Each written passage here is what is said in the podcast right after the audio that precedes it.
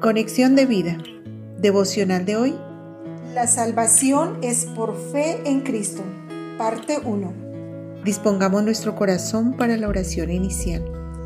Señor Jesucristo, gracias porque moriste en la cruz por mis pecados. Te ruego, perdones mis transgresiones. Hoy te entrego mi vida y te recibo como mi Señor y mi Salvador. Dame un nuevo corazón que te obedezca y te honre. Amén. Ahora leamos la palabra de Dios. Juan capítulo 8 versículo 24. Por eso os dije que moriréis en vuestros pecados, porque si no creéis que yo soy, en vuestros pecados moriréis. La reflexión de hoy nos dice, si pudiéramos por nosotros mismos dejar el pecado, Cristo no hubiera venido. Pero no hacemos lo que deberíamos hacer, lo bueno, sino que hacemos por naturaleza lo malo. Cuando la ley nos dice no hagas, el pecado que mora en nosotros aprovecha la oportunidad y nos lleva con más fuerza a cometer el mal.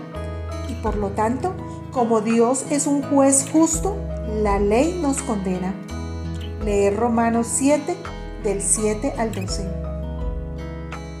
Entonces, ¿podemos ver lo terrible que es el pecado? Pues usó lo que era bueno a fin de lograr mi condena de muerte.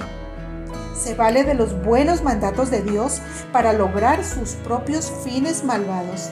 Romanos 7:13.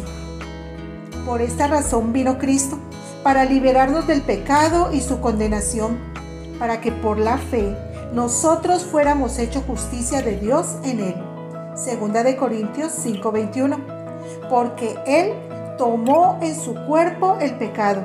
El inocente murió por los verdaderos culpables para liberarlos del pecado. Si no creemos que Jesús murió y resucitó por nosotros, si no creemos que somos hechos inocentes por lo que Él hizo en la cruz, y si no aceptamos su regalo de justicia y amor, entonces tristemente moriremos en nuestros pecados. Pero tenemos esta oportunidad maravillosa de aceptar su gracia, su regalo inmerecido de salvación, creyendo en el Hijo de Dios. ¿Puedes aceptarlo hoy mismo mediante la fe y ser salvo? Claro que sí.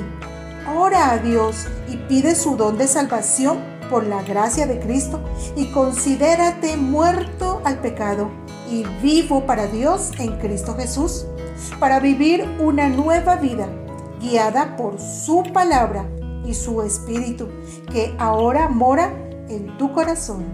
Romanos 6 del 1 al 16.